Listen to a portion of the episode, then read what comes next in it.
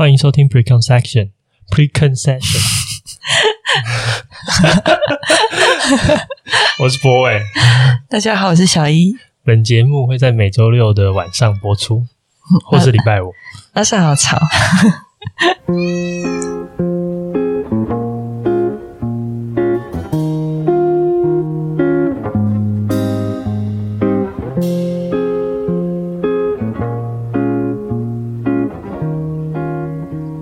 收听这节目，我刚才没有按到录音键，小姨现在有点不爽。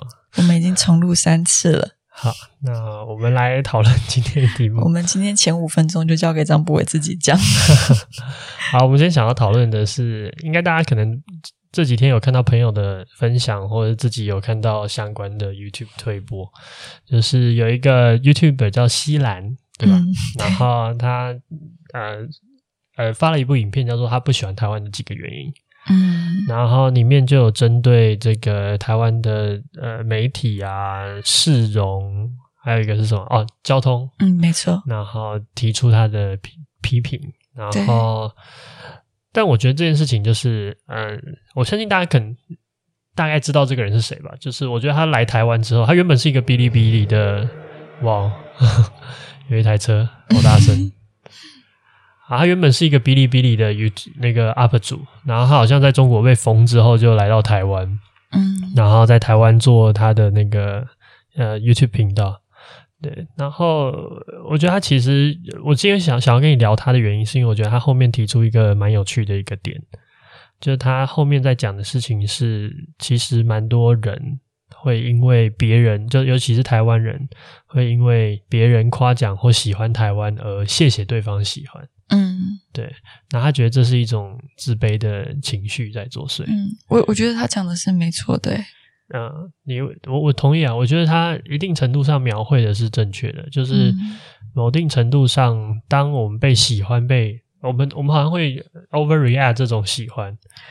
呃，对，就比如说你今天去夸奖一个别国的人，他们会不会有台湾人这么这么感激？有一种啊、哦，我们在都没有被看到，你看到了，我们很感谢你。这种，我觉得坦白讲，呃，看你怎么夸。对，但是我我其实我可以理解这件事情，但是同时，呃，我不一定觉得这件事情有这么，嗯，我想一下要怎么措辞。你有理解我讲的意思吗？我觉得我有啊。哦，好，你继续。嗯。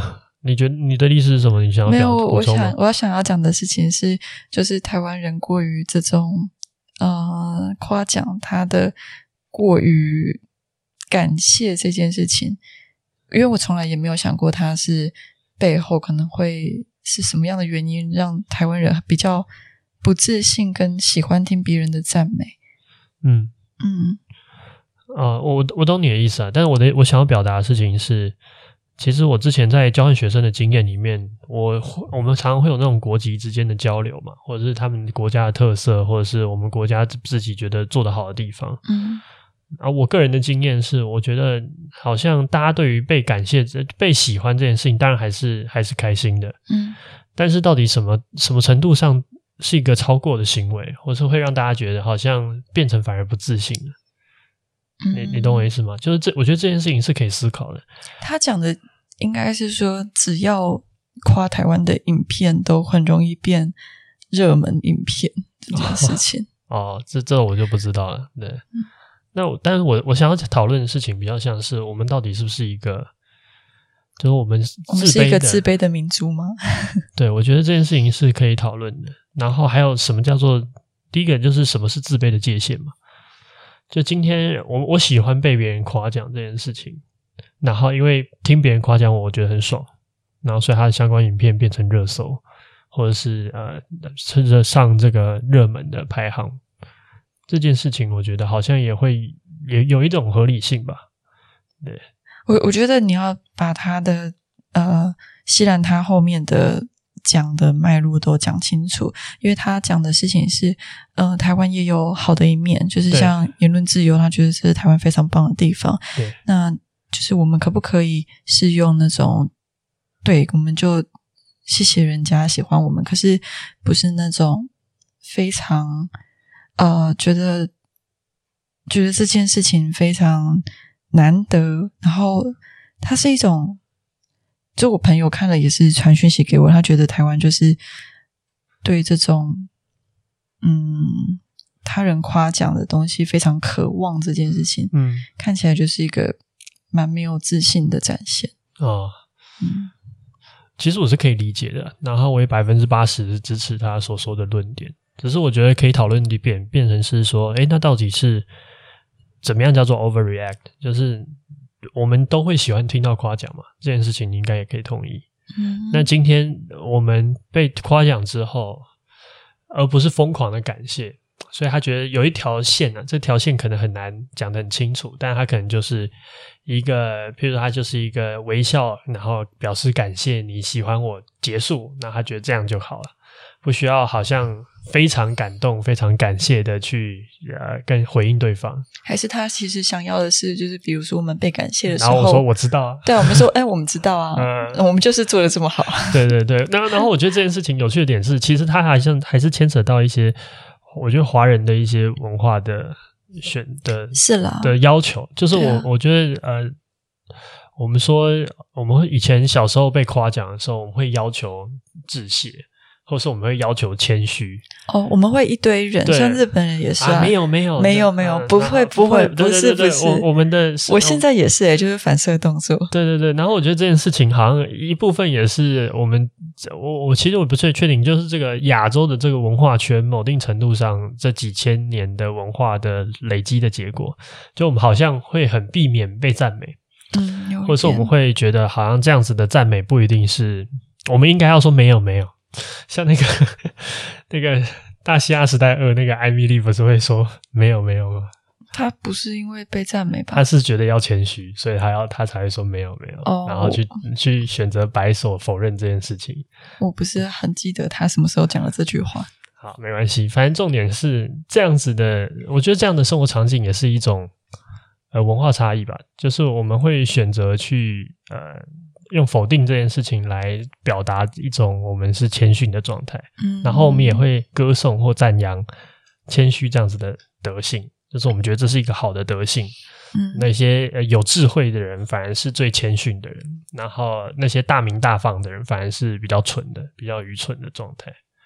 对，所以我在想，这部分也是一部分的加成，就是这件事情的发生，我觉得不能只是单纯的把它理解成一种自卑的民族反应。所以，纵使纵然我还是觉得台湾的民族状态其实相对是自卑的，嗯，但我不会觉得它百分之百是来自于这这个因素。我只想先讲这件事情。嗯，你那时候去交换的时候，你有觉得 culture shock 吗？就有觉得、哦、觉得哎，好像大家给的回应出乎你意料之外。因为我身边，我之前有一个英国呃。嗯英文老师，对，然后他台湾人，可是在美国长大，对，所以他的整个行事风格就是非常的呃美式，美式。对、嗯、我讲的美式就是有话直讲，然后你夸他，他就很开心，得意洋洋的，就就是很简单，写在脸上。对对对。然后、那时候就一开始认识的时候，觉得哇，跟我认识的人都不止。不一样，没有遇过这种人。对对对，我就开始在了解说，说、嗯、哇，原来真的有这样的文化差异。我我觉得交换学生的事情，因为是比较 personal 的经验。然后我先说，我觉得那群我跟我一起生活那群人都是交换学生，哦、所以他们有一种特色，他有一种交换学生的特色，可能他们是比较。呃，愿意出来玩的，或者是比较 outgoing 的，就是这一群人有一些，嗯、他会想要当交换学生，一定某一种人格特质的类似类似，对对对，所以我觉得他并不那么精准，但是我自己的体感的体验是。他还是回到一个 personality 的状态，就是这个人是怎么样的人，跟他来自于哪边，呃，我没有明确的感觉到有直接的关系。嗯，就我看过那个，呃，可能来自于美国，然后但是很客气、很害羞的人。哦，对，但呃，我也经验过来自美国，但是可能真的就是刚才你说的那种很美式那种状况，所以我不一定有那么明确的感受到他可能跟呃。民族的自卑情绪或者是自负情绪有关系，对，我觉得这件事情还是我，我觉得它是第二层诶，因为一开始你会这么明显感觉到我们是自卑的吗？嗯、我们好像也不会。我们现在观察到的表象就是，我们比较喜欢被别人肯定，而不是原本就肯定自己。哦、我们哦，我懂。我觉得应该是我们被肯定之后的 react，发现我们并不肯定自己。对对，就是有点像这种感觉，就是我怎么样回应我被肯定这件事情的过程。嗯对，这这件这件事情，我倒是觉得蛮有感的。我可是我觉得，嗯，像我我们之前在做美感细胞的时候，就最开始在做的时候，某定程度上就是我们觉得这个国外的街景或是市容这件事情处理的比台湾好，嗯，所以那时候才跟我的伙伴们一起发起这个计划。那这计划也是 base 在上，我们觉得台湾有不够好的地方。然后我记得印象很深刻的点会是，就是我那个时候有花一些时间去思考这件事情，就关于民族的感受这件事情。然后我也找一些当时的教授，就是我在大学的一些教授去讨论或聊这件事。然后我觉得有一个很重要的一个概念是，我觉得很难避免的，就是台湾的这叫什么？就是台湾的历史其实并不长。就是以一个民族来说的话，其实我们大概就是从，如果我们可认知的现现况下的中华民国政府，就是从这个三十八年迁台之后，一直到现在。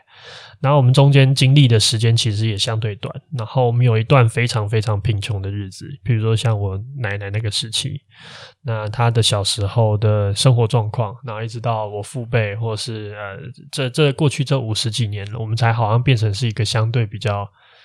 呃，有经济实力的一个国家，然后同时它也产生一个另外一个比较有趣的问题，就是我们其实一直没有一个很明确的文化认同的共识。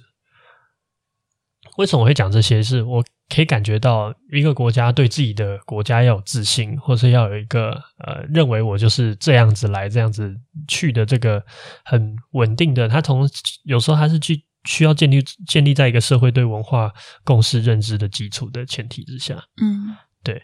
譬如说，可能有些人会跟你说，呃，他觉得这样子的铁皮加盖是一种呃文化的体现，但有有些人不认同，但是有些人会觉得这就是我小时候生长的环境。那他甚至可以把铁皮屋，或是用这样子铁皮的材质，做出一些他属于他的有趣的一些文化认认知。对，但我觉得这件事情就是台湾还需要花时间慢慢养成共识。你有理解我的意思吗？嗯，我能理解，因为我有个朋友在讲，就是如果像中国这样比较集权的国家，对，他们就改市容会更方便一点，对，就是很快速。嗯，很暴力啊。台湾真的是太，嗯、呃，就是因为民族的状况下。希望可以倾听到更多的声音，也尊重这件事情，所以很多事情会变得比较自然难行。对，嗯，但但我我想讲的事情是说，你可以感觉到我们这几代，比如说有外省、有本省、有原住民、有新移民、有各式各样的族群，我们正在进行一种融合。然后这种融合，我来自于非常多不同的背景。就是譬如说，我今天是眷村长大的，或是我是从小就是讲台语的家庭，嗯，真的对。那你你其实对这个族群的共识跟想象是相对的，呃，我跟你的我我们的差异就会很大。譬如说，你是高雄的小孩，我是台北的小孩，那这件事情就会形成我们从小到大生活的想象的差异。然后这样子的差异，我们又没有一个很好的。共识的结果，我觉得它某定程度上会让整个民族对于找到一个属于我们的精神象征，或者属于我们的一种很核心价值的一些共识的凝聚的过程之中，是还需要花很多时间的。像美国这样的国家，也很多族群在融合，他们也有各自的文化跟习惯，对，那他们也有融合的问题吧？他们一直到他们截至目前为止，都还是有很多。比如说，南方会有那个红脖子，就他们在形容某一种类型的白人，嗯、或者也会有印第安族群。嗯、但我我必须要讲，我觉得台湾最大的共识是民主自由，嗯，就是这个是所有族群里面都能够接受的一种价值观。嗯，一种政体或者一种政治方式的共识。有少数人可能，对对对，嗯，然后再来当然就是跟统独有关系。那、嗯、但我觉得第一第一要旨还是最多最大的那个基数就是民主自由。然后美国也是啊，其实美国的那个联邦的成立的那呃，它包含他们的治国的精神啊，就是这些东西都是建立在民主自由这件事情上面。嗯，但美国历史，美国其实也不算长，它大概两百多年。可是没有人质疑美国不是一个国家，因为人家是世界上最能打的国家，武力最强的国家。对啊，当然，我觉得台湾的国际情势也会让我们这个民族会相对的不自信。我觉得这也很难避免。我，我觉得真的是会有一点。当奥运你拿金牌的时候，你只能看到的不是我们的国旗，是一个一个你可能从小到大只有在体育赛事遇过的那种呃，这种中华台北这种旗帜的时候，其实某一定程度上，我觉得他也会对。这个国家对自我认知的一种打击。你不知道什么时候，呃，就是你觉得小朋友大概到什么时候会开始意识到啊，原来别人不觉得我们是个国家呀？意识到这件事情，就跟他什么时候接触到这个世界有关系。公民课吗？还是？我觉得公民课不会讲的那么残忍，尤其是小时候。哦。但是我觉得，譬如说，现在小朋友越来越快会用网络，或者是更擅长用网络，啊，我觉得他可能会会比较快。了解，那我可能也跟家庭的政治立场有关系。对，嗯，我觉得我第一次意识到这件事情是我高中比较明确的意识到这件事情是我高中。嗯，那个时候我们辩论社会参加一个比赛，叫做两岸杯。嗯，你看听起来就是非常 两岸杯什么呢？就简单，就是台湾跟中国打辩论，就是我们派几队代表队。然后他们也有中国学生来吗？我们飞到我们哎，孔子那叫什么？青呃，山东吗？对，我们飞到山东去跟他们打比赛。嗯，就是我我我代表台湾有几个人呢、啊？就一起一起，我忘记具体多少人，反正就是有一些人被选到，然后打比赛，然后哎，你获胜你就得到这个资格，然后你就可以飞去山东打比赛，然后隔年他们会来飞来台北打比赛，友谊赛，对，就都是这种，然后就飞来飞去，然后叫两岸杯。哦，你差点可以去奇葩说。哦，对，好，反正反正这个杯，你就必然的会认识中国大陆的那边的学生，嗯。然后我那个时候做一件事情，有点岔开题，但是我觉得有蛮有趣的。我那时候在台上讲中华民国什么什么怎样怎样怎样，就是我为什么不能讲？因为那个时候，我觉得那个时候有趣的点就是，大家心里也认知到，我如果你讲的太台独，可能他们会。不 OK 哦，就这整个比赛都被禁掉，或者是，或者是你可能会不知道具体会发生什么事，但是你可能会有点 no no 这样子，你可能会有点 trouble 这样子，但不知道具体可能会发生什么事。嗯、然后我那个时候也是在台上脱口而出讲出来，就是你知道辩论比赛百分之九十是即兴嘛，就是你跟你真的能够 say 好的很少。然后我当然我又是后辩次，就是辩位比较后面，你很多东西就会是。要因台上的反应去做回应，然后我就脱口而出讲了一些中华民国的事情，他们无法接下去这样子，然后我就感觉到了有一点点肃杀的气氛，对，有点肃杀。但是底下，而且底下都是一些大陆的，嗯，我不去，我我有点忘，对，就是教授或是小官啊，我也不知道到到什么层级。但我后来下台就装装没事，然后后来就回台湾了。啊，可是其实他们也不能讲中华民国吗？应该是可以讲的吧。我讲到一些中华民国成立之类的这种话，你这个白目。对对对，反正那个时候，我记得我下台，我学长说：“哎、欸，你你刚才怎么讲那个什么什么什么什么东西？”然后大家就有一种紧张感。可是你讲的是事实对吧？啊，你讲的是事实对吧？都都，我认知的事实。他们的比赛规定也没有，就是。对他们，当然后来完全没有对我做任何事情。他们可能在之后的比赛就写说不能讲政治，对，就是张博伟画一个马克，以后禁止入境。就是，但我觉得，我觉得倒是倒没有到那么夸张，因为毕竟大家都是小高中生，可能那个大家也不会觉得真的要跟这些这种这种状况做计较。但是我觉得逻辑上面是比较像是你第一次感觉到说你讲这东西好像是坏，是是不对的。嗯，你被禁止了，而且那个禁止不是来自于就是对方怎么样。嗯，他他首先必须就第一个点就是中国那一边的人完全没有对我做任何事情，就是他们我猜他们也不 care 啦，就是对他们，我觉得也不是 nice，就是他们真的就是就是小比赛，然后大家交流开心就好。嗯嗯嗯。然后，但是我我会感受到的是那种自我检查的压力啊，你懂我意思？我去。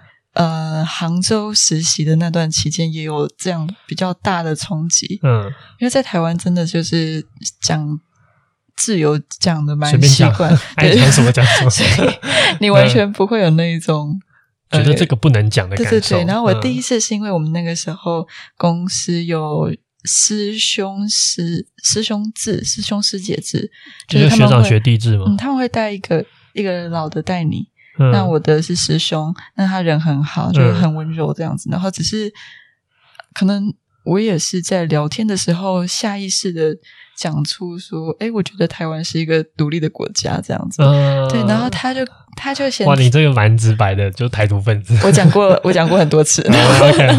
然后我第一次就大他们就是笑笑，他们也不会怎么样。可是他担心我。他就私下我们去吃午餐的时候，他跟我说：“一宇啊，那个我知道我们生长的背景不一样，对，那可是那个这件事情在这边，呃，讲起来就是还是会有一些人会很在意，对，会在意，或者是会有点危险。那就是实习这段时间，就是可以 少少讲，少讲一点。对，他没有禁止你讲，他没有禁止我讲，少讲。对他，他觉得 OK，他就、嗯、他只是觉得，我我就觉得他们人很好，所以他们。”这样会不会出卖到他？他他他只跟我说，他，他跟我说，为了你的安全着想。OK OK，对。然后接下来我要讲我第二次去中国。嗯，第二次去中国，长沙就是是吗？对对，那个时候就已经跟你在一起，就是他们邀请我们去这个分享这个关于美感细胞的一些事情，就是有邀请我去。嗯嗯，然后私底下，我觉得聊天的过程之中，就大家其实不会在意我此次态度。就是跟你刚才的那个体会其实蛮类似的。这就是我的第二个，因为我那时候有一群朋友，然后那群朋友在私底下，因为呃，我觉得我我不确定他们是因为我的关系，然后会喜欢讲一些让我开心的话，呃，这样讲还是怎么样？就是我们那时候一起去吃火锅，对那个情境下，大家一起举杯说台湾独立，然后我想说，哇，真假的？对，可是他会这样讲，代表台湾现在。在他们的眼里，并不是一个这样的状况，就是他们会觉得有点小叛逆，然后觉得这样很有趣啊。对对对，嗯，这倒是真的。嗯，然后我在交换学生之中，我也没有认识任何中国人。哦，是吗？我们那那所学校刚好，不然就是我刚好就没认识到。我具体我也不敢说完全没中国人，但是我真的在那个那个生活里面，我没有遇到任何一个讲中文的人。嗯，我反而去我朋友的交换学生的。就我我那时候去其他国家玩，就会去借住其他交换学生的宿舍嘛，就是这样比较省旅费，嗯、然后会认识一些他们那边的朋友，然后是中国人，嗯，才会认识到，对啊，然后我我我还我也是没有很有印象，我那个时候就其实有点带着一些挑衅的心理，想要去试着去看有没有人会反对我。你好难相处。那个时候，哎，我觉得在一个人在国外的时候，你会有最强的国族意识。可是你只有一个人耶。可是没有啊！我那时候去，我去那边也有我的朋友们呐、啊，就是原本交大的朋友们呐、啊。哦，对，所以所以其实我，而且我又觉得，我又觉得他又没办法拿我干嘛？你就真的被拿来干嘛？没事没事，可是后来都没事啊。可是这重点是，我觉得某定程度上，我可以理解台湾这个民族的自卑的由来，它来自于其实会有很多开始怀疑的时刻吧。嗯、对，它来自于这种国际的情势嘛，嗯、这是一个点。然后来自于，我觉得我们还没有很明确的民族的呃想象的共识。那如果你觉得身为中国这样的大国，他们会更有民族的共识吗？哇，你问了一个很好的问题。他们实然上面不会有民族的共识，所以他们要一直创造想象。什么叫实然？实际面，实际呃，然是就是那个自然的然嘛，嗯、所以它就是实际的样子。他不会有一个民族共识，譬如说藏族的穿法，呃，乌乌鲁木齐的穿法，他会觉得有差异。苗可是大家都一起是中国人，他们如果是那是想象的，呃，想象的共同体。哎，对，你怎么知道我要讲这个？啊，这不就是常你常讲的东西吗？对，他们必须要创造一个更大的想象，想象我们是一群人。对，所以是需要人去创造这个想象，给他们想象。有很多方式可以创造想象，最常见的方式就是、呃、教育课本、嗯、啊，说我们都是大中华民族，哦，对，我们都是呃，这个一脉相承，唐宋明清这样子一一路下来，我们都是一起的。嗯，嗯嗯。但事实上，很多人可能不是。对，譬如说，可能呃，那这个他们可能原始的民族是突厥人啊，或者是金朝啊，或者是原本一直都是蒙古的，然后突然就被他们算在一起。但事实上，可能都不是。嗯、但是本质上面，他会去散播这样子的一个想象。不过有趣的点就是，民族的凝聚力其实就是来自于这样的想象。嗯。我在小我在学学校，我看到那些课本，我就想象在高雄的你跟我生活的是差不多，所以我们是一起的。就算我没有看过任何你的生活的真实样态，然后一样的道理，你在生活的过程之中，你也不会那么容易意识到差别，除非你见到。你在不见到之前，你就想象台北的那群小孩跟你过的生活其实可能差不多，会有不同，但是你觉得总整体而言，我们是类似的。都差不多，对，我们都在讲台语，都在都在台湾。可是你不觉得我们小时候的教育，像在国中的时候，那个时候读了蛮大量的中国史、中国地理这件事情，嗯，你也会觉得，哎，好像自己也是那一部分。就小时候我觉得很模糊，嗯。对，我觉得这也是一个很重要的一个点，就是我觉得呃，你应该知道有一句有一个东西在形容我们这个时代的人叫天然毒，尤其是年轻人。嗯，然后我觉得这件事情最大的转泪点就是在陈水扁当总统的时候，他把台湾史的教育内容拉长。就我不知道你知道这件事情吗？对，以前台湾史很短。而且以中国史跟台湾史来比较的话，台湾才两百多年，然后就从郑成功或者了不起，就是从那个荷兰日荷治时代，就是那个热兰热兰遮城那些东西开始，嗯，然后就到近代，所以它其实时间也不长。但是中国你可以从夏商周开始嘛，你可以从这个四五千年的这个历史来去看，但。他们那个时候就做了一个改变，至少我后来学历史这样，就是它是一比一，对对对，对，一个学期什么，一个学期，对对对对对。然后台湾史就会讲的更细嘛，嗯、那当然中国史就相对讲的是再粗略一点。但是我在我觉得就是有这段台湾史，让很多人对台湾的认同感是提高的。嗯，你能想象那个差别吗？如果你从小你你其实对这个夏商周这这段历史的熟悉度是远高于你在台湾的熟悉度，其实你的民族认同会比较接近汉文化那一条。我懂，可是这样我们不是也是一种被政治洗脑的结果吗？你懂那个感觉吗？是，我觉得，我觉得，我觉得你这样的质疑是对的，但是我们接下来要破译的就是这样子的心态，就是一定程度上我们需要。一种民族性，我们需要一种想象的群体，然后这样子想象的群体怎么形成呢？就怎样才是最公允的形成的方式呢？嗯，就是透过民主自由的方式选择。嗯，对。然后民主自由的方式选择的总统，以及他所颁布的政策，某定程度上你也可以理解成，这就是这个土地的人的自治结果。对。支持的结果，他他的他最后的结果，嗯，但我觉得这件事情当然就是你可以怎么讲，你都可以感受到，就是呃，课本啊或者教育有它一定程度的洗脑性，它有那个 evil 的的程度。但某定程度上，你也可以这样子理解，就教育就是这群人，就是我们这些已经成年的人，或是我们这些已经在这个社会上走跳的人，嗯，他们怎么样共视觉的前提之下，认为我们要怎么样告诉我们的下一代，我们是谁。嗯嗯嗯，我我之前你还记得我有一次很 emo 的回来，然后说如果我们今天是中国人，对，然后我会不会更有自信一点？不会，你会更没自信。我我你 你不是不是你先 对啊，你完全为反而反，你先听完我的，我可以跟你解释，你先听完我的想象好吗？就是我我的想象是，呃，比如说我今天的认同是啊，我就是中国的一部分，对，所以我可能。我放暑假，我就会想要去呃云南玩，对，或者是我想要去哪里，然后那些雪山的景，那一些很大很磅礴的，都会是一种我自己自我认同的那个范畴。哦、你就想到白居易的诗、李白的诗，或者谁谁谁写写最那个《岳阳楼记》或什么的，你都觉得这些都是我的山海。我，我就在想说，这些这些范畴大的。他是会给我们一点自信感吗？比如说，假想你拥有一起拥有这一块国土，就是你会因为这些很厉害，大家很厉害的，嗯，嗯自然景观或者是一些人文，你感到自豪，感到自豪。对，对我就想出我的意思就是，呃，感到自豪这件事情带给我们自信。对，所以你你刚刚说没有，是因为你觉得我可能。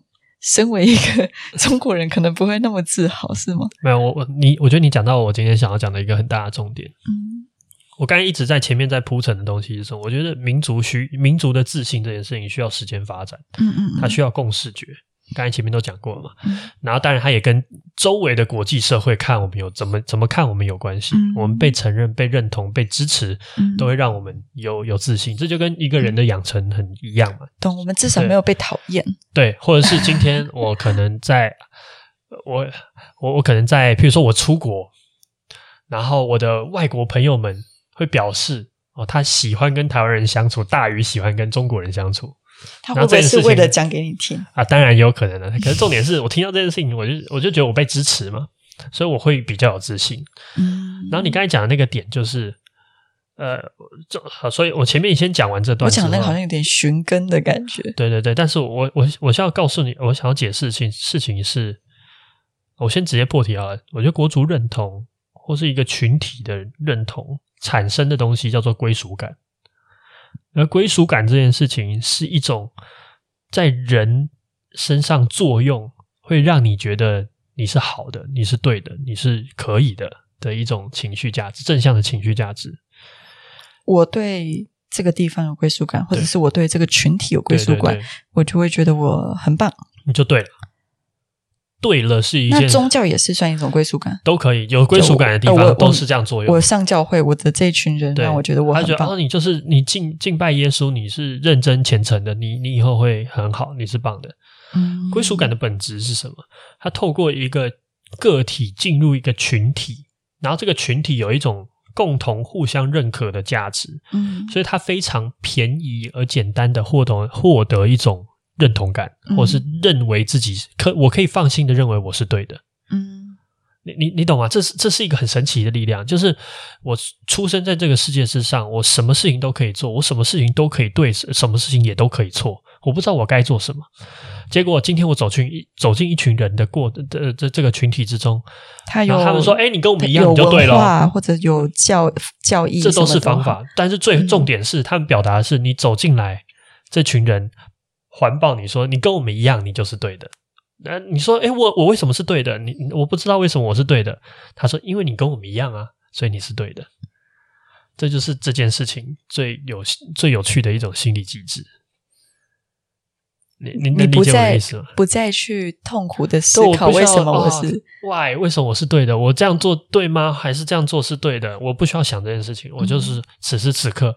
我们是一起的，我们是一国的，所以我们是都都是对的。它某定程度上，它解脱于人们去思考或者是去去挣扎的那个痛苦，所以我觉得这件事情是好事。嗯，我听听起来是一种邪教崇拜，或是一种呃呃那种很很荒唐的一件事情。但是本质上，人如何感觉到自己是对的，如何自处这件事情，本来就是一个生命的难题。嗯。所以有时候我觉得我们会需要这东西。好，所以逻逻辑到这边来，就会变成是我们可以理解，呃，这样子的自信或这样子的归属感，它必须要养成。嗯，然后我们也可以发现，有些时候我们很容易获得这个东西。比如说你刚才说那个大山大海，嗯，我我觉得我坦白讲，我曾经也很。喜欢这种壮阔凌云的感觉。小时候吧，对，你可能小时候看某一些诗，或者是你今天中午。可是我我不代表我不喜欢，我现在只是很能区分开来说，嗯呃，那不是我们现在的，可能我们祖先是差不多，那那可能是祖先那个时候他觉得是一起共有的，对，你懂那个意思吗？就是像他们也觉得台湾是一部分的那种。我觉得你可以切一个方式，就是呃。你文化上面，你可以认认同你是大中华文化，嗯哼，或者是你是呃华华文，就是华人这个社会的文化，你是认同这个文化的根。嗯、但民族上面，你可以再切开。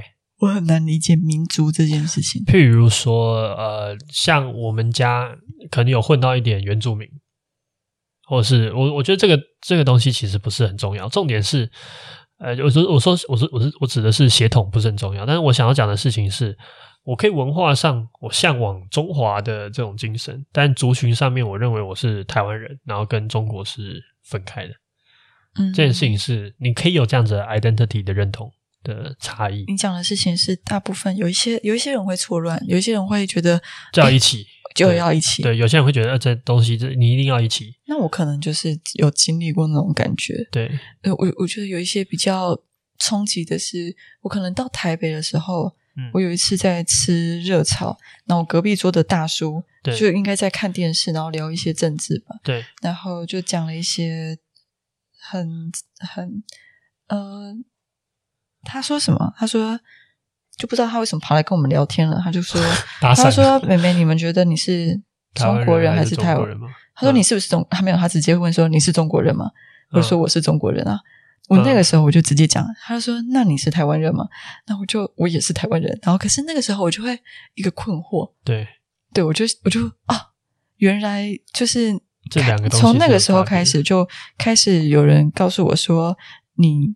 讲你是中国人的时候，你会被判断成什么样的政治立场？对对，然后我就想说，哦，原来有这种事情。对，就会嗯，对，你会开始区分说，它是一个过度的改变。对，以前中国人这个词好像是一个理所当然的事情。对对对，我们超顺口。所以我们小时候可能都还不会觉得要分开。嗯，也是到这，哎，具体到底什么时候？我觉得我小时候觉得自己是中国人，可是我们不觉。不一定觉得我们，我觉得，我觉得太阳花拥有长长江啊。我自己感觉好像是我们国呃高高中的时候开始，这两个字比较有明确的分野。嗯，就是以前我记得我小学的时候不会有人在谈这件事情。是大学啦，我知道啊。我说我说太阳花前戏，哦哦哦，我没有说太阳花当下。对，所以我觉得那个时候才会比较，我也不知道是不是因为我那个时候，我们那个时候也比较年纪也比较大了，比较知道这件事情的差别。嗯对啊，但是我觉得确实是是会分化，但但你可以感觉到一件事情，就是在某一刻，中国人和台湾人这件事情，它所包含的民族，它背后象征的意义是改变的，就是它它有一种很明确的紫色的结果，然后那个紫色的结果在这个社会有一种得到一个共识，比如说你觉得你是台湾人，这种可能它紫色就是一种天然毒，或者是某一种。对台湾政治立场的一种想象，来想象的是台湾未来呃，这个未来可能会永远的跟中国切断关系，然后成为一个独立的国家，在国际上被认可等等等这样子的想象。对于回答我是台湾人这件事情，对，嗯、然后我觉得这有趣，呃，应该说，所以我觉得这整件事情给我的最大的感受就是，我可以感觉到台湾正在成长，因为其实。你知道怎么样最容易产生相同的呃这种文化或者是族群的想象吗？就是当我们在用类似的方法成长的过程，就是我们经历类似的事情。那你不觉得我们两边的教育不同这件事情就是一个差异吗？对啊，很对，但是那个差异其实有分大跟小嘛。嗯，比如说呃，呃，繁体简体，对，譬如说繁体跟简体，这就是一个很大的差异。或者是呃，我我会汉语拼音，对，或是我们看的偶像剧，或是喜欢的人，偶像剧我觉得有点重叠，就是他们其实他们也都看嘛，对啊，然后我们现在也会看大陆的陆剧，对对对，我我的我的意思是说，就是文化环境啦，就是当然这件事情也也有一个呃模糊的空间，但是我的我想要表达比较像是你怎么长大的，比如说有些东西就是我们这边的特色啊，比如说争论节目。啊，中国就不会有这样子的争论节目，然后或者是我觉得，呃，哦，还有很多时候有一些大事件对我们来说会是一种凝聚的感受，嗯，不不一定是灾害，但是我觉得一定程度上它就是一个整个台湾人都共感的事情，它就会成为这个这个一种共同的记忆、共同的回忆，那它就会变成是一种呃我们共同认知的东西。比如说之前佩洛西来台，不是中共发射飞弹。这件事情，你知道我我，我刚刚想的是九二一大地震这种，也可以，也是一种天灾类的。对对对，那个时候对整个台湾人，我们创虽然因为灾害，当然也有好事啊。譬如说，可能呃小时候是什么红叶少棒拿拿拿冠军，或者是哦前一阵子经典赛棒球这个打得很好，嗯，这些事情都会成为一种集体的回忆。然后当这个集体的回应，你就可以想象它就是一种共识的创造。嗯，然后这个共识的出现本身，它就会加强这个民族对彼此之间想象的确认，然后它就得到更多的团结跟认同感。嗯嗯，所以我觉得有点像是我们还需整体而言呢、啊，我觉得台湾还需要一些时间。我们现在可能像我们父辈那那一辈，有很多人可能是。外省的后代，嗯，那他们的生活环境和他们的思想就会跟本省小孩的完全是天差地别的，或者他们可能经历、体验到关于威权政府的概念，事实上是不同的。嗯，对。那我觉得这件事情再过几代，它就会有一些更多的共识产生。嗯，对，这算是一个沉重的议题吗？我觉得还好，我觉得它就像是。我待会，我觉得我我觉得也可以讲一些我们现在现阶段得到的一些优点。我不觉得它是一个沉重的议题，我觉得它比较像是一个，我觉得你可以把它理解成一种人格的长成，一个国家的人国格的长成。你觉得现在这段都还是一个过程？我们还在混乱的、不确定、很很没有没有办法得到一些很明确的共识。有些人想统，嗯、有些人想读，有些人是呃原这种呃不统不读。对，有但但各式各样，我们还没有得到一个很多数决的结果。但我们有一些东西已经出来嘛，譬如说我们相信自由民主的价值，这件事情是确认的。嗯、但还有很多东西是我们的生活环境不一定有那么有共识的结果。是对，所以我们就有点像在成长中的青少年。然后会遇到有一段阶段，你对自我的认知定位其实是不明确的，所以你不能独立哦，我要打你。对，或者是我中间会有一些 fighting，或者是有一些呃呃挣扎，你就可以，如果把它想象一个人的话，我觉得我们在正正在经历的时期有点像这样的感觉。嗯，但是这样的时期有一些优点是那些已经老的国家不一定能够经历的。为什么？什么意思？你有没有想过一件事情，就是？呃，什么叫做日本的风格？风格，譬如说，我们说这好日系哦，嗯，我们会这样讲话吗？我们也会说这好台呀，对，但是我们会比较，呃，台也是这几年才会比较有的嘛，哦，以前是没有没有很明确台的想象，对不对？我们以前是没有没有办法那么确定，所以我觉得这就是差别。我们小时候是没有什么叫做很台。我们是后来才感觉到，哦，原来这些东西是台的，原来这样子的机车，这样子的方式啊，这样子的讲话的口音叫做很台。我们也是这几年才慢慢有点摸出那个轮廓，或是有一点得到比较多共识。但是日本日系这个东西的想象，或是我们说北欧家具，这很早我们就有建立了。对吧？就是你可以理解这个词汇可能代表的风格跟象征的一些手法是什么。某定程度上，我觉得他们就是一个比较年长的国家。嗯，就他们在文化上面其实已经形成了一种共识了，就是一种结论。因为其实不会有任何一个日本设计师今天早上起来说我要做日式的日式的设计，他不会这样想事情，他一定会想说我要做一个我觉得最好看的设计。他的想法不是说我想要做一个非常符合日本标准或日本给人家感受的设计。合理的来讲，他们真正经历的思路是我想要做一个好看的设计，然后只是在这么多日本设计师一起设计出来的，他们觉得好看的设计里面得到一种类似的状况。那来自于他们有类似的价值观、类似的审美标准、类似的生活环境、类似的想法，所以他们觉得好看或喜欢的东西趋向一种雷同。然后我们观察到这样的雷同之后，我们认知这叫做日系。嗯，对，因为设计系其实也在讨论这件事情，所以台湾没有一个自己的风格，那就不够不够时间去积累出这件东西。然后，如果你硬要套一些，比如说之前常被拿来讲的说那些叫什么那个客家花布吗，哦，对，就很容易被诟病啊，就是套的又没有。直接移植上去，然后又不细致。对，就像你说的，就是其实它是需要一段，嗯，它需要一个共识的结果。对，而且怎样的挪用是我觉得好的，怎么样的挪用我觉得是够精致的，这些都是还需要被大家理解。可是它是被照顾住的那个范围，就是如果今天我的身边的人比如说设计的椅子或者设计的一些纹样、衣服的织品的纹样，对，他们都觉得哦，素雅是好看的。对，那如果在这个晨曦这个脉络下，会跑出的风格就会比较像，嗯、呃，我们现在看到的日式的结果。对，对，然后台湾它它它还是蛮冲撞的，我觉得，嗯。所以我觉得这件事情的有趣的点就在于，就是首先第一件事情就是要先破除，就是其实没有日每一个日日本的设计师或者是北欧的设计师，他没有在做日系或是欧系的，就是北欧系这种想法，它就是一个我觉得什么好看，只是它产生一种共识，然后这种共识其实某定程度上你就可以理解成这个民族对他们自己生活的状态和怎样叫做自己这件事情有一个相对高度的呃。这叫什么？呃，凝结的结果。嗯，对。那台湾就像你刚才说的，有些人可能喜欢素雅的状况，有些人喜欢那种比较呃冲击的，或是比较艳丽的。那我们确实还有一些东西是没有办法那么快得到共识的。所以终究还是因为时间太短吗？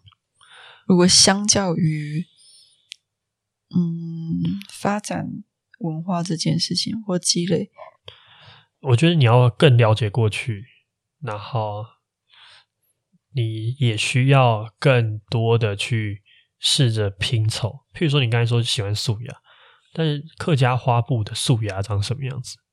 也许它的素雅就不会是单色的，或者是它也许会还是会有花纹，只是那个花纹可能相对于原本的花纹再淡一点。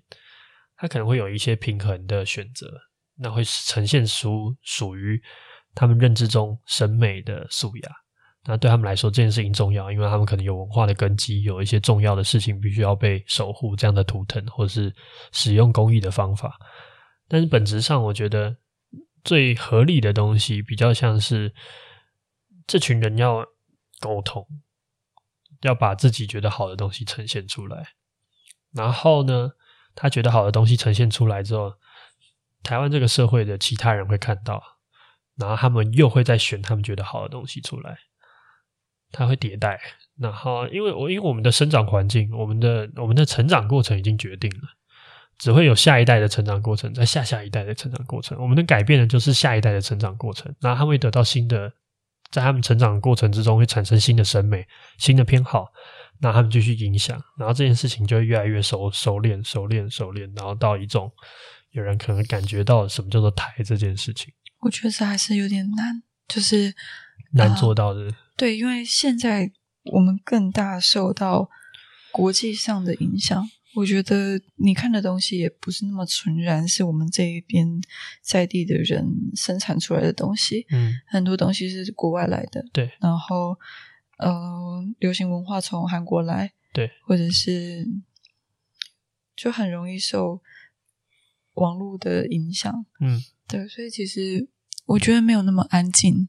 对，他不安静啊，他一定就是彼此必须要花一点时间大兵大放。就如果大家没有在意这件事情，其实也不会专心去做文化的挖掘，或者是。可是我觉得这又有点奇妙，就是这个土壤足够丰富到可以让我们挖掘出这些事情吗？好问题，就是我觉得这件事情最厉害的地方就是美国，嗯。就美国也不是一个非常有土壤的地方，嗯，然后掉一点点书袋，反正就大概就是二次世界大战之后，美国逐渐取代欧洲成为艺术的中心，嗯，所以你会发现那个时候美国会开创很多新的艺术，因为他们没有文化历史，他们是一个很年轻的国家，很年轻的族群，嗯，所以后来他们用艺术去取代。取代他们的这些文化认同或概念的一些东西，所以包含什么，比如说 Andy Warhol 啊，或者是表现主义这些东西，都其实在美国最红。然后还有非常多国各式各样国外的艺术家进进来，所以一定程度上你也可以理解成他在相对的用艺术来取代他的文化根基的厚度。所以你觉得够不够这件事情其实是很难说的，嗯，因为如果我学的够快，或是我。呃，抄的够快，那这些东西还是会被补进来。重点是你内化之后，这些人能不能认同？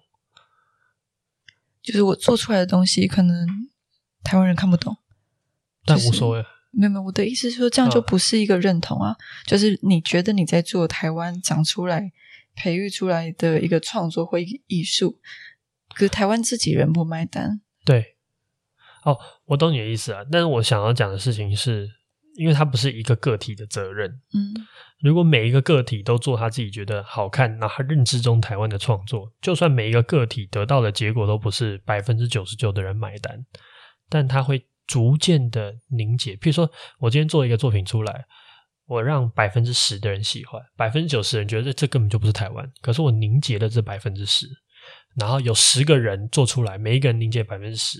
那接下来大家在看这十件作品之后，有一个人把其中两件又融合在一起，好像那种桌上一滩水滴，然后把两个两个粘在一起。粘在一起。对对对对，我我这样形容你有画面了哈，就就是你的你那个。的比喻是好的，有点像这种感觉。最后大家会得到一个可能，我觉得终究也不会百分之百的人喜欢，甚至不会到百分之八十的人喜欢同一件事情，可能就是百分之六十人觉得还不错，还可以接受。嗯，我觉得那就会是一种凝结的结果。嗯，那当然它也会继续变动，随着每个时代的审美，随着国际的影响，随着这个时代喜欢的东西、看的明星、看的观赏的表演，都会影响这个是东西。对，嗯，可是我觉得最本质的问题就会回到最后，就是一开始我们讨论这个东西的开头，嗯，就我们如何变得自信？对啊，我们如何变得自信？首先，你会因为经济或者是嗯，经济一定会经济吗？经济一定会。比如说你经济很差，嗯，可是你的国际赛事狂得奖，也会也会，但是不会比拼经济有用。哦，我超有钱。对，其实超有钱在国际社会就是硬道理哦！就不管怎样，就是毕竟我们还是一个资本主义的国家的、嗯、的世界格局。但本质上，比如说奥运得奖的时候，大家不是蛮开心的吗？嗯，举重拿金牌，嗯嗯嗯。我人生啊，之我之前人生没有举过重，可是我可以为了这个看到有国人同胞举重拿到很好的成绩，我很开心。嗯，这件事情其实。仔细想，有点吊诡吧。就是第一个不是你厉害，是他很厉害。嗯，然后第二个也不是你拿奖，是他拿奖。嗯，你跟他的关系只有一个，就是我们刚好都生活在台湾这个岛屿上面。嗯，这是我唯一跟他有关系的。就你投胎的时候被丢到这里了。对 对，嗯，好，反正我觉得这件事情也是一个很强很强的民族自信的来源。对，然后其二就是我觉得最重要的还有一个点就是。你必你还是必须要在文化上面或是国际上面得到一些认同，嗯，譬如说，呃，是讲说，比如说，比如说李安拿奖的时候啊、呃，做了一些很棒的事情，对，有一些亮点，对，他说台湾之光这种，对对对对对，所以，但但我其实不排斥，呃，就是本质上来，就如果以未来的世界格局。我也谈不了那么厉害，但是我的意思是说，就是以目前的世界格局来说，我觉得台湾会会有些自卑，我觉得是真的有点无可厚非的。对啊，对啊，对，我觉得这件事情是我可以理解，也可以。像美国就不用去说美国之光这件事情。对，但是自负也会有问题啊。你就过于自负。对，我觉得自负也是有会有问题。你觉得谁过于自负？嗯，我觉得。这个就很个人感受啊，嗯，但就是确实就是美国人大部分给我的感觉是比较自负的，这我可能不是那么理解。对，然后呃，然后中国人是一种自卑到自负，就就你知道我的意思？太太那个一竿子打翻一船人？对，我知道，因为我你现在要求我回应的是一个既定印象嘛，我不能 individual 的去讨论。但我觉得，呃，我觉得中国很多时候是。其实我们刚才讨论的东西就是一个一个词叫呃国族主义，嗯，对，我们呃以国家为为一个基础一个群体，然后来想象来理解这个世界的格局，对，然后嗯、呃，其实我觉得国族主义这个东西就是有点像是一个，就是刚才前面讲到那个归属感的这件这件事情，嗯，它就是一个国家等级的归属感的 provide 的一种方法。我只是蛮讶异，嗯，民主会变成一个精神层次的归属感。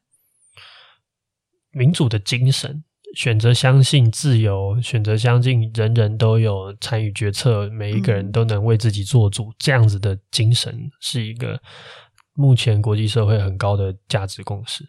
如果我假设假设好了，嗯、就是中国今天的政体改变成民主，好，那你会觉得我们是同一个国家吗？会增加一点，就是喜好度增加，或者是那种相似性会增加一点，会增加一点。对，坦白说，差别就只是在中间有一段分离，对这种感觉。但我我最后讲一个我对民族就是国就是国族认同这种东西的一个想法，其实某定程度上我有点排斥。啊、呃，你不想要被划分在台湾人吗？就是你不想要被归类在某一个。应该是什么？呃，我觉得，我觉得我想要，我不想要那么容易需要这样子用一群人告诉你你对了来决定自己是不是对的啊。我排斥的是那种，我觉得那很 illusion，就是那很虚幻，就是好像他就是一群幻影，大家在那边嗨，然后你加入一起跳，你就是对的。但是为什么要一起跳？为什么你是对的？这件事情其实没有人能够解释。嗯，对，我不想要这个东西。可是你刚刚说你在国际赛事看到台湾得奖，你还是会开心？对，我还是会开心，这就是我的情感面。那你就跟我不一样，国际赛事我可能就没有那么有感觉。哦，小时候我大学的时候，那个台湾电子竞技有一个叫 TPA 的战队得奖，哦、哇，那个时候全宿舍都疯掉了。啊、哦，你是因为旁边的人疯掉，还是你本身我自己也很 engage 啊？因为那个时候他们。根本就是 underdog 的剧本，就是原本大家根本就不看好，那、嗯、还嘲笑自己的队伍是赛区的王，然后国际赛会落赛这样子，嗯、结果哎、欸、一路打到，然后最后冠封王冠军，对，嗯、所以那时候大家都是很激动。就是我我可以理解，就是应该说我情感上面我明白我没有办法抗衡抗拒这件事情，我知道我还是很容易就是 embrace，陷入那个狂欢，但我会希望理性的，我会告诉我自己是尽量不要。因为我觉得那有点那种那种得到认同或者得得到肯定的过程之中，我不觉得有那么 solid，就是有那么那么实心，它有点对我来说有点虚啊。嗯，然后我只是在思考你的理性跟你的你的本体的情感对上的这种冲突，你到底是怎么去？理解跟我我的理解是我尽量我能够保持理性的时候，我就尽量做到我理性中想象中的你完美。因为我如果我流于感性的时候，我也不会太苛责我自己。嗯，因为毕竟这不是一件伤害人的事。我我，我能理解你说的那个状态，有点像是今天如果在班上有各种划分群体，对，你就是喜欢当边缘人的那一个。对，对你不是讨厌当的哦，你会很喜 enjoy 这件事情。嗯，有一点吧。嗯，对，不喜欢被套到圈圈里。嗯，我可能也是有一点这种感觉，所以我能理解。嗯，但我觉得本质上。台湾人要长出自信这件事情，还还真的需要很多事情发生。对，像你刚刚讲的，就是有一件事情被认可，所以我们一般可能不大有自信的人，他可能也会是在生活中开始有一些被认可的时机，要创造一些小的小的成就，然后星星贴纸。对，然后你要，可是我们这样会太依赖赞美而构成自己的自信吗？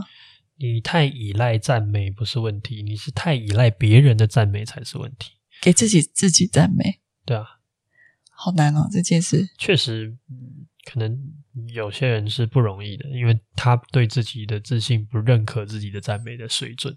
嗯，所以我觉得自己赞美自己是不算赞美的，啊、或者我觉得他不是一个好赞美。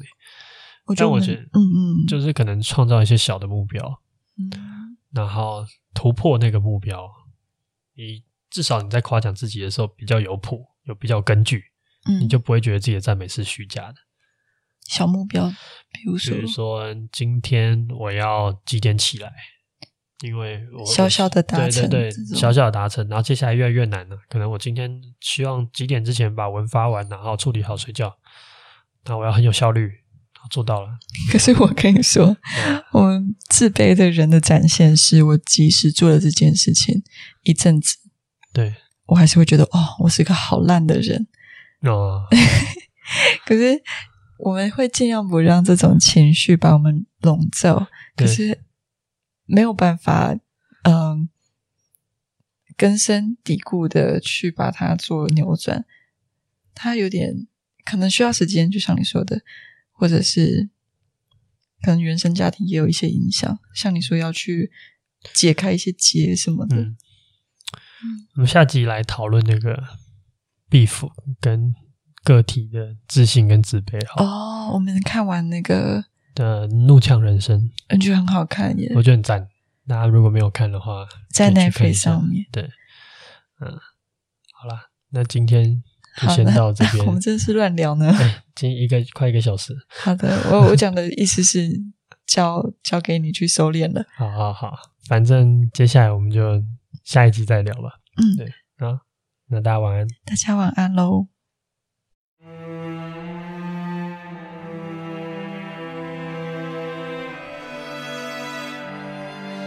Be still,